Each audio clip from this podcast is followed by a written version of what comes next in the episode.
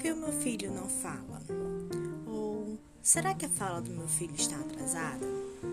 Melhor, será que o desenvolvimento motor dele está atrasado? Ou será que ele está adiantado?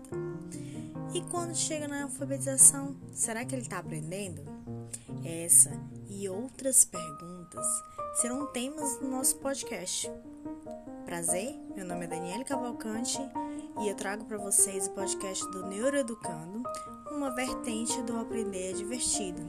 Aqui eu vou conversar com vocês sobre diversos assuntos que relacionam neurociência e educação. Seja muito bem-vindo!